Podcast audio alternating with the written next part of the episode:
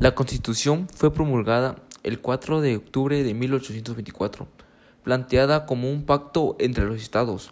Dividía la República en 19 estados y 5 territorios. Cada estado elegiría su gobierno y su Congreso. El gobierno se compondría de tres poderes, ejecutivo, legislativo, senadores y diputados, y judiciales. El poder judicial eh, estaría a cargo de la Suprema Corte de Justicia. Determinaba la libertad de imprenta y de palabra.